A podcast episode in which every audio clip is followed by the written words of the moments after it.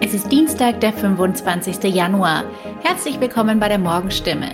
Mein Name ist Sarah Utz. Guten Morgen. Und das sind heute unsere Themen. Missbrauchsskandal. Katholiken in der Region lässt das Verhalten des Ex-Papstes keine Ruhe. Vorzeigeprojekt. Kostenloses Busfahren in Waldorf im Rhein-Neckar-Kreis. Corona-Welle. Immer mehr Klassen im Distanzunterricht. Auch Katholiken in der Region lässt der Missbrauchsskandal in der katholischen Kirche und das Verhalten von Josef Ratzinger keine Ruhe. Der remittierte Papst Benedikt XVI. gab am Montag zumindest eine Falschaussage zu. Mit einer umfassenden Stellungnahme will er aber warten.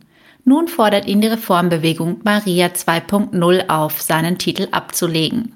Eva Anding aus Böckingen vertritt im Diözesenrat von Rottenburg-Stuttgart über 80.000 Katholiken aus dem Dekanat Heilbronn-Neckarsulm.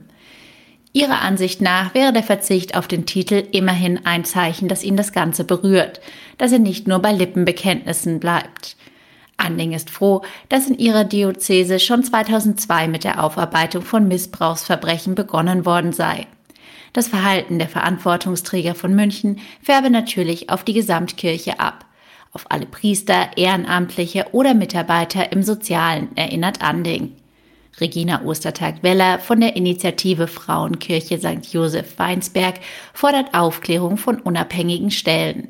Verantwortliche müssten zur Rechenschaft gezogen werden.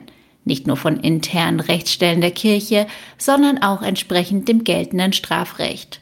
Außerdem gelte es, die Bekämpfung der Ursachen zeitnah umzusetzen. Insgesamt sehen sich die Frauen von Weinsberg in ihren Forderungen nach tiefgreifenden strukturellen Veränderungen in der Gesamtkirche bestärkt. Seit Jahresbeginn ist Busfahren in Waldorf im Rhein-Neckar-Kreis kostenlos. Die Stadt ist die erste in Baden-Württemberg, die das anbietet. Werbung oder Hinweistafeln gibt es am Bahnhof nicht. Nur die Fahrplan-App warnt vor dem Ticketkauf. Einen Fahrschein bekommt man trotzdem, auch wenn der darauf vermerkte Fahrpreis 0 Euro beträgt. Damit zählt der Verkehrsbund, wie oft gefahren wurde. Für jedes Ticket überweist die Stadt Waldorf dem Verkehrsbund den bisherigen Ticketpreis von 1,70 Euro. Die Stadt geht davon aus, dass sie das Angebot bis zu 70.000 Euro kosten wird. Nach oben hin sind jedoch keine Grenzen gesetzt, betont der Waldorfer Bürgermeister Matthias Rentschler. Die Gelassenheit des FDP-Politikers speist sich aus der guten finanziellen Lage, in der sich Waldorf befindet. Der Softwarekonzern SAP beschert der Stadt hohe Einnahmen aus der Gewerbesteuer. Der kostenlose Busverkehr reißt daher kein Loch in den Haushalt. Wie viele Menschen mit dem Gratis-Nahverkehr bereits gefahren sind, ist noch nicht bekannt. Offiziell wird das erst 2024 ausgewertet. Der Bürgermeister hört aber von Eltern, die ihre Kinder nun nicht mehr zur Schule fahren und Vereinsmitgliedern, die mit dem Bus zum Sport fahren. Dass die Waldorfer nun reihenweise ihr Auto stehen lassen, glaubt Bürgermeister Matthias Rentschler nicht. Er mache sich nichts vor. Dem Pendler bringe das Angebot vermutlich nichts. Die Corona-Pandemie wirkt sich erneut drastisch auf die Situation in den Schulen und Kindertagesstätten der Region aus. Klassen sind zum Teil im Distanzunterricht, einzelne Kinderbetreuungsgruppen sind geschlossen. Wedern hat seine Kita bis Ende der Woche geschlossen. Zu viele Corona-Fälle hat es unter Erzieherinnen und Kindern gegeben, berichtet Bürgermeister Kevin Kopf. Schulschließungen soll es weiterhin nicht geben. Die Lehrergewerkschaft befürchtet aber, dass es dennoch stellenweise dazu kommen wird. Kinder und Eltern sind nun verunsichert, ob ihre Klassen noch offen bleiben. In Bad Friedrichshall befürchten beispielsweise Familien, dass die Grundschule Hagenbach wegen Corona komplett in den Distanzunterricht geht.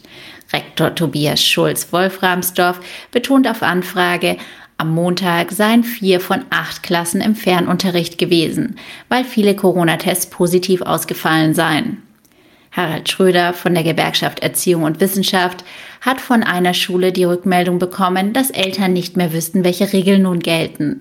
Sie schicken ihre Kinder in die Schule, obwohl sie eigentlich zu Hause bleiben müssten. An einer anderen Schule nehmen Corona-Fälle rasant zu.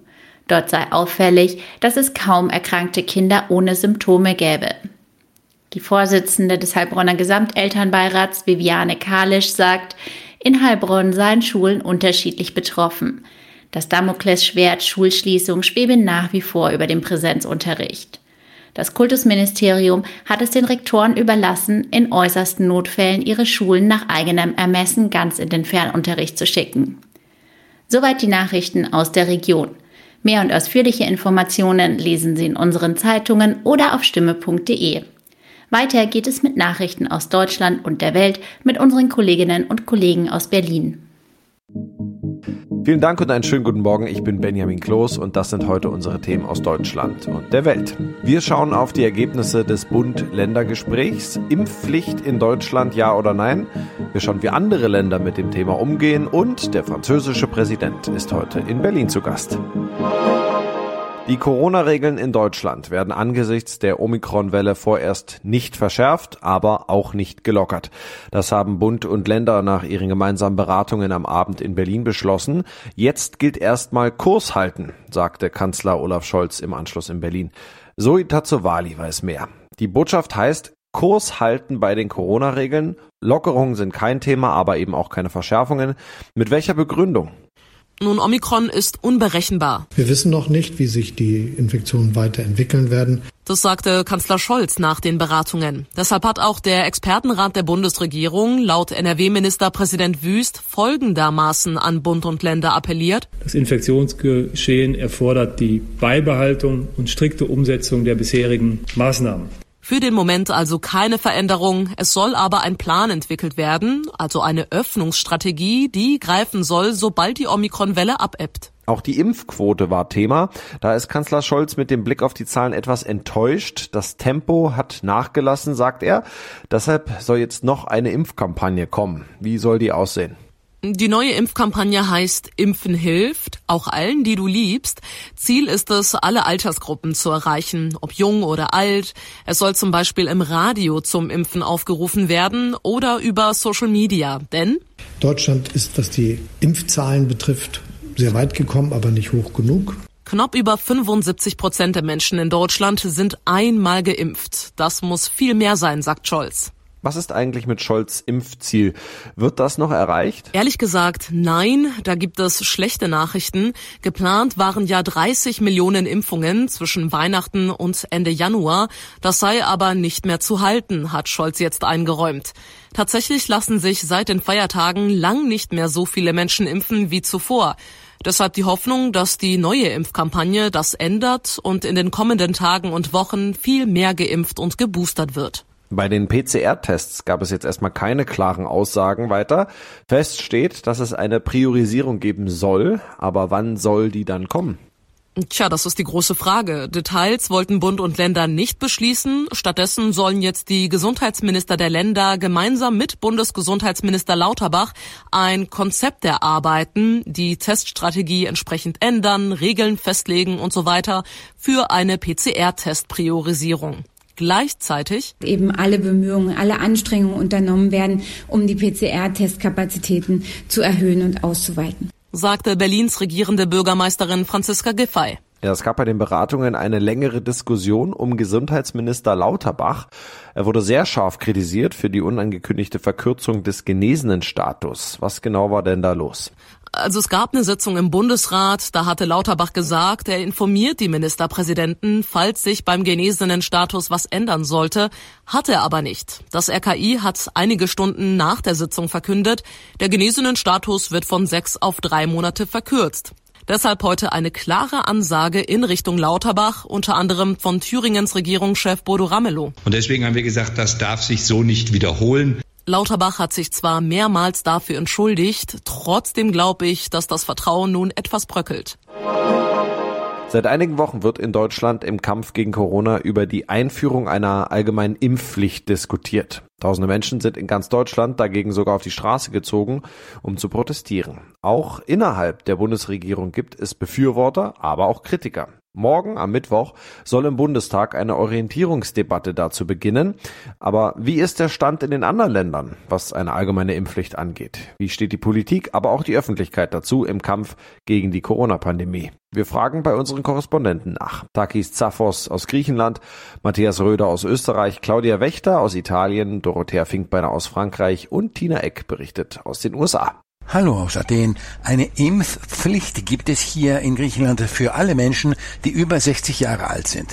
Die Strafe für diejenigen, die sich weigern, ist 100 Euro monatlich. Eine Impfpflicht besteht auch für Beschäftigte im Pflege- und Gesundheitssektor.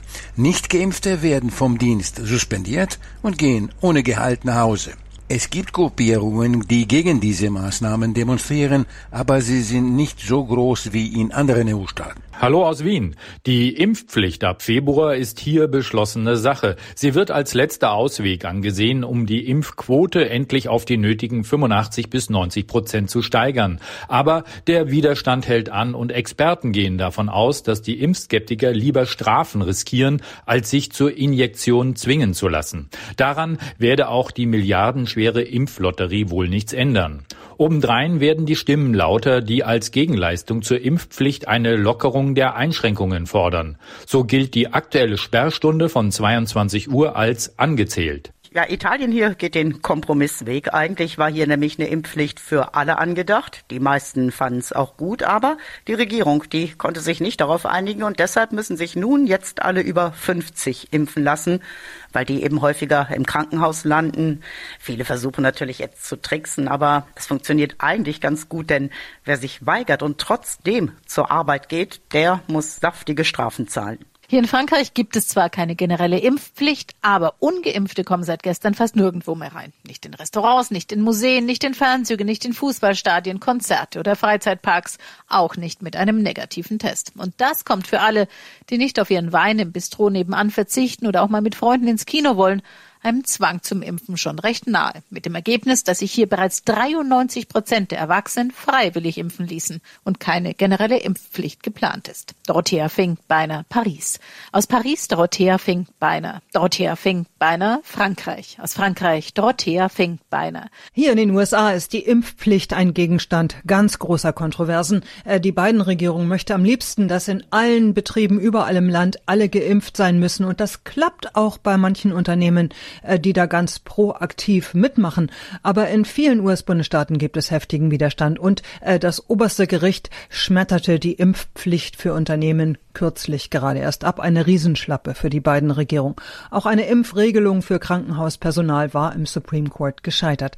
In den einzelnen Bundesstaaten hier in den USA laufen zahlreiche Klagen und Gerichtsverfahren zu diesem brisanten Thema. Bundeskanzler Olaf Scholz wird heute an diesem Dienstag den französischen Staatspräsidenten Emmanuel Macron zu einem Besuch in Berlin empfangen. Im Mittelpunkt des Treffens dürfte vor allem der andauernde Ukraine-Konflikt stehen.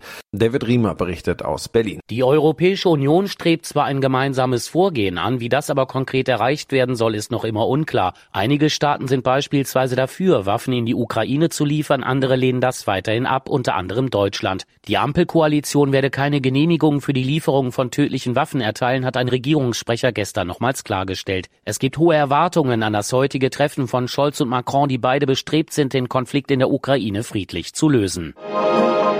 In unserem Tipp des Tages geht es heute ums Urlaubmachen zu Corona-Zeiten. Denn hier die Winterkälte, dazu die Omikron-Welle. Manche sehnen sich da einfach nach guten Aussichten und buchen gerade jetzt noch den nächsten Urlaub. Schlau ist dabei in Corona-Zeiten eine Reiserücktrittsversicherung. Allerdings versuchen manche Versicherer, sich damit Ausschlussklauseln aus der Haftung zu stehlen. Verbraucherschützer klagen dagegen schon.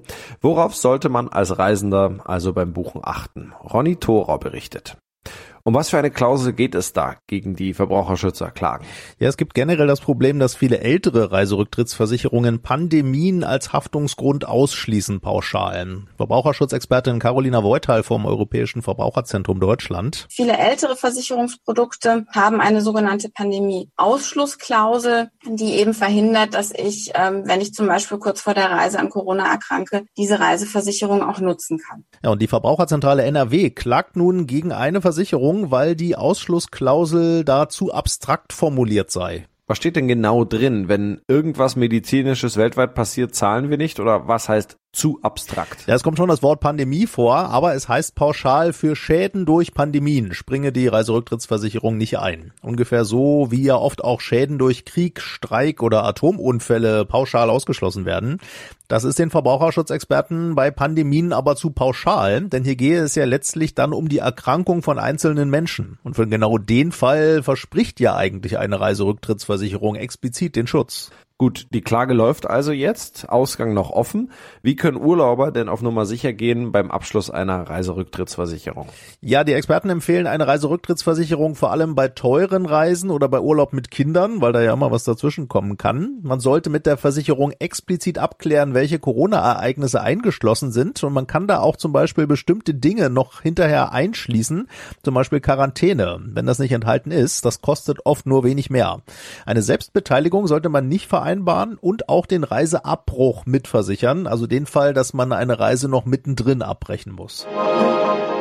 Ja, und das noch, die Polizei hat gegen einen Raser auf der A2 Ermittlungen eingeleitet. Soweit so eigentlich unspektakulär. Der Fahrer war allerdings mit satten 417 Stundenkilometern unterwegs. Nach intensiven Prüfungen über das Wochenende werde gegen den Fahrer nun wegen eines illegalen Straßenrenns ermittelt, das sagte ein Sprecher der Polizei. Uli Reitinger weiß mehr. Sind so schnelle Autos denn eigentlich überhaupt zugelassen? Ja, tatsächlich, das sind sie. Zum Beispiel der Königseck Agera RS hat eine Höchstgeschwindigkeit von 447 Stundenkilometern. Kostet übrigens 2,8 Millionen Euro. Mancher Händler hat auch schon bis zu 6,5 Millionen dafür verlangt. Es gibt Freaks, die mit diesen und ähnlichen Autos Geschwindigkeitsrekorde jagen, aber eigentlich normalerweise auf abgesperrten Rennstrecken. Auf einer öffentlichen Autobahn hat es das so schon lange nicht mehr gegeben. Die bisher höchste Geschwindigkeit, die auf einer öffentlichen Autobahn je gemessen wurde, war 432,7 kmh. Ein Rennfahrer war so schnell in seinem Mercedes unterwegs auf der Autobahn von Frankfurt nach Darmstadt. Das war vor 84 Jahren, fast auf den Tag genau. Muss der Mann mit einer saftigen Strafe rechnen? Das ist nicht gesagt. Auf der A2 gab es keine Geschwindigkeitsbegrenzung. Also man kann sagen, das ist total gefährlich und unverantwortlich. Aber kann der Mann dafür auch bestraft werden? Gegen was hat er verstoßen? Die Polizei ermittelt wegen eines illegalen Straßenrenns. Aber er hatte keinen Gegner. Kann man auch alleine ein illegales Rennen fahren? Die Staatsanwaltschaft muss entscheiden, ob sie Anklage erhebt. Wenn sie das macht, wird wahrscheinlich ein Gericht entscheiden müssen, wie das rechtlich zu würdigen ist. Der Mann ist sich überhaupt keiner Schuld bewusst. Es handelt sich um einen tschechischen Millionär und der hat das Video ganz offensiv in seinem YouTube-Kanal veröffentlicht und auch kommentiert. Ja, das war's von mir. Ich bin Benjamin Kloß und wünsche Ihnen noch einen schönen Tag. Bis morgen.